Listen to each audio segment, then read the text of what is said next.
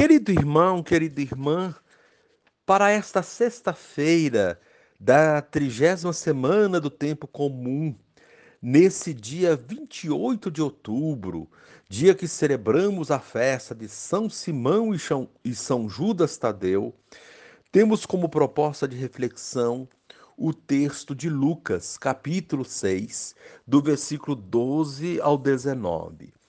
Naqueles dias, Jesus foi à montanha para rezar e passou a noite toda em oração a Deus. Ao amanhecer, chamou seus discípulos e escolheu doze dentre eles, aos quais deu o nome de apóstolos: Simão, a quem impôs o nome de Pedro, e seu irmão André, Tiago e João, Filipe e Bartolomeu, Mateus e Tomé, Tiago, filho de Alfeu, e Simão, chamado Zelota, Judas, filho de Tiago, e Judas Iscariotes, aquele que se tornou traidor. Jesus desceu da montanha com eles e parou num lugar plano. Ali estavam muitos dos seus discípulos e grande multidão de gente de toda a Judéia e de Jerusalém, do litoral de Tiro e Sidônia. Vieram para ouvir Jesus e serem curados de suas doenças. E aqueles que estavam atormentados por espíritos maus também foram curados. A multidão toda procurava tocar em Jesus, porque uma força saía dele e curava a todos. Palavra da salvação. Glória a vós, Senhor. Querido irmão, querida irmã, Simão, um dos doze apóstolos, teria pertencido ao grupo dos Zelotas. Estes constituíam uma seita judaica que representava o extremo fanatismo nacional. Suas táticas eram semelhantes às dos modernos terroristas políticos. Muitas vezes faziam incursões e matavam, atacando estrangeiros e judeus suspeitos de colaborarem com os forasteiros. Se de fato Simão pertenceu a esse grupo considerado subversivo pelos judeus, é admirável o fato de Jesus buscar também aí, nesse meio, um seguidor e futuro missionário do Evangelho. Judas Tadeu aparece no elenco dos doze apóstolos e só se conhece uma intervenção dele no Evangelho, em João capítulo 14, 22. É tido como o autor da carta de Judas, apenas um capítulo com 39 versículos.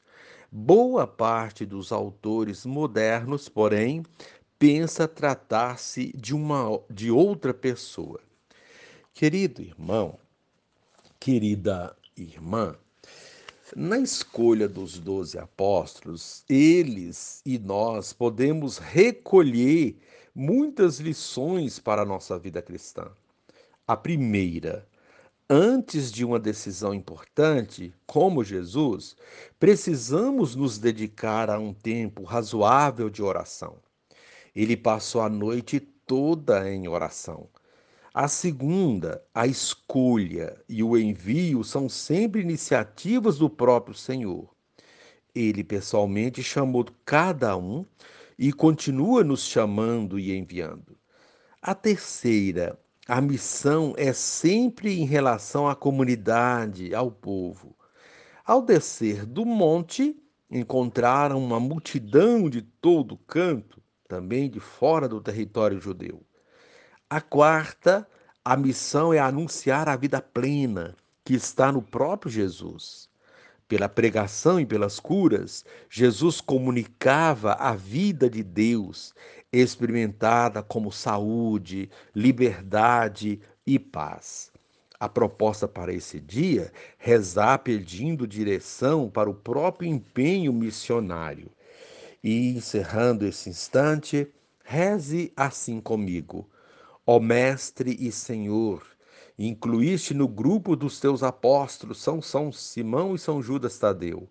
Com tua autoridade e o vigor de tua mensagem, eles percorreram o mundo transformando as relações sociais. Amém. Querido irmão, querida irmã, dando continuidade à reflexão da palavra de Deus, da liturgia dessa sexta-feira, festa de São Simão e São Judas, nesse dia 28 de outubro, você poderá acompanhar na sua Bíblia os textos, Efésios capítulo 2, o versículo 19 a 22, também o texto de Lucas, capítulo 6, do versículo 12 a 19, rezar o Salmo 18, do versículo 2 a 3, 4 a 5, e uma vez que você já ouviu a proclamação do Evangelho com a reflexão, você poderá agora acompanhar a leitura da carta de São Paulo aos Efésios e a continuação dessa reflexão aplicada à vida. Irmãos, já não sois mais estrangeiros nem migrantes, mas concidadãos dos santos, sois da família de Deus Vós fostes integrados no edifício que tem como fundamento os apóstolos e os profetas, e o próprio Jesus Cristo como pedra principal. É nele que toda a construção se ajusta e se eleva para formar um templo santo no Senhor. E vós também sois integrados nesta construção para vos tornardes morada de Deus pelo Espírito. Palavra do Senhor. Graças a Deus. Querido irmão, querida irmã, ao celebrarmos os apóstolos, Simão e Judas, a liturgia nos brinda com a oportunidade de refletir sobre a igreja e a sua missão apostólica, da qual nós, discípulos missionários de Jesus Cristo, fazemos parte. A primeira leitura da carta aos Efésios lembra que todos nós, cristãos, pelo batismo, fomos integrados nesse edifício que tem como alicerce Jesus Cristo e os seus apóstolos. É significativa essa imagem de alicerce usada por Paulo, porque ela revela as duas principais dimensões da igreja e o seu fundamento: a estrutura hierárquica e a sua missão. A igreja é como uma construção, uma obra em constante processo de edificação. As bases estão lançadas nos apóstolos e suas demais partes vão sendo erguidas a partir de todos nós, sobretudo com a parte missionária, que é também fundamental e que dá sentido à existência à conjuntura da igreja. Cristo é a pedra angular principal. É sobre essa pedra, dantes rejeitada, que está fundamentada a nossa Igreja Católica, Apostólica e Romana. É nele que toda construção se ajusta e se eleva, diz Paulo. Todas as nossas ações missionárias só têm sentido se forem feitas por Cristo, com Cristo e em Cristo, como se diz ao elevar o cálice durante a celebração da missa. Assim, não apenas os templos materiais, mas, sobretudo, os templos espirituais são alicerçados nesse mistério da fé. Não podemos, de forma alguma, esquecer que fomos integrados a Ele, que dele fazemos parte. Com essa consciência de partícipes, de membros efetivos e afetivos, abraçaremos a missão que foi a nós confiada e defenderemos sempre a nossa igreja. Assim, quando falarmos de igreja, não vamos imaginar apenas a hierarquia, papa, bispos, padres, mas todo o povo de Deus. Ao dizermos a igreja, estamos falando também de cada um de nós, porque todos nós, pelo batismo, nos tornamos membros dela, recebendo uma missão, como vemos no evangelho de hoje. Jesus está diante de uma tomada de decisão muito importante, escolher aqueles que seriam os primeiros continuadores de sua missão, aqueles sobre os quais ele alicerçaria a sua igreja, de modo que o poder da morte não pudesse vencê-la. Seu procedimento é, exemplar. Ele se retira à montanha para rezar Montanha, como já vimos, é lugar de encontro com Deus e representa também desafios. Ele se coloca diante de Deus Pai antes de tomar uma decisão, antes de fazer sua escolha. Ele nos ensina com esse gesto a rezarmos sempre quando estivermos diante de alguma decisão. Ensina a colocarmos nas mãos de Deus nossas escolhas, procedimentos, enfim, nossas ações, principalmente quando a vida de outras pessoas depende destas. Depois de uma noite em oração, em retiro, Jesus escolhe dentre seus inúmeros discípulos aqueles que iriam segui-lo mais de perto. Escolhe os doze e lhes dá o nome de apóstolos. Temos aqui a diferenciação entre apóstolos e discípulos. Todo apóstolo é um discípulo, mas nem todo discípulo é um apóstolo. Outro dado importante dessa escolha é a característica de cada um dos escolhidos.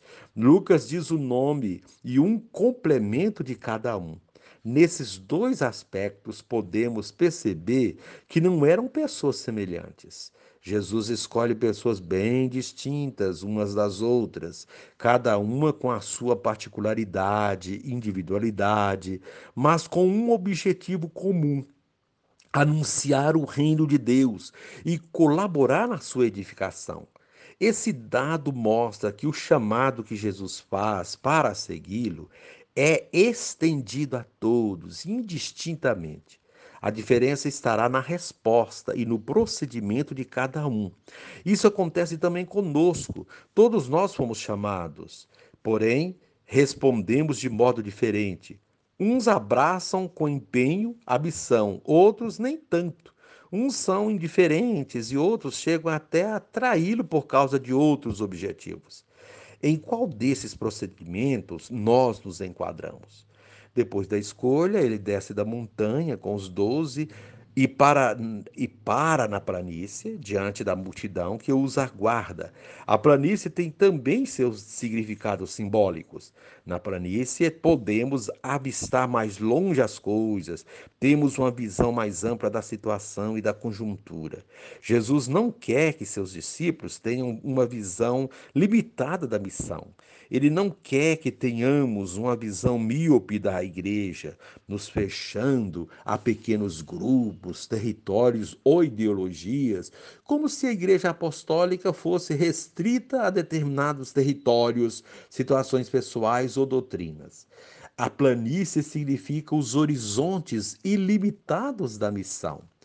E qual é essa missão? A missão está configurada na multidão que os aguarda nessa planície, nesse campo de ação. É a gente que passa pelos mais diversos tipos de necessidades, de carência material e espiritual. São pobres, doentes, possuídos pelos, pelo demônio, etc. Assim são apresentados aos apóstolos o seu campo de ação e os sujeitos dessa ação. Essa apresentação serve também para nós reavivarmos o nosso compromisso cristão de discípulos missionários. Somos igreja para ir ao encontro de nossos irmãos que sofrem e fazer algo para erradicar ou diminuir seu sofrimento. Se assim não for, esvaziamos nosso batismo e o nosso ser cristão querido irmão, querida irmã, que os apóstolos, sobretudo São Simão e São Judas, hoje celebrados, nos ajudem a permanecermos firmes nessa missão eclesiológica e mantermos sempre nossa fidelidade a Cristo e à sua igreja, que também é nossa. E encerrando este momento, reze assim comigo. Ó Deus, que pela pregação dos apóstolos nos fizeste chegar ao conhecimento do vosso evangelho, concedei pelas preces de São Simão e São Judas que a vossa igreja não cesse de crescer, acolhendo com amor novos fiéis. Por nosso Senhor Jesus Cristo, vosso Filho, na unidade do Espírito Santo. Amém.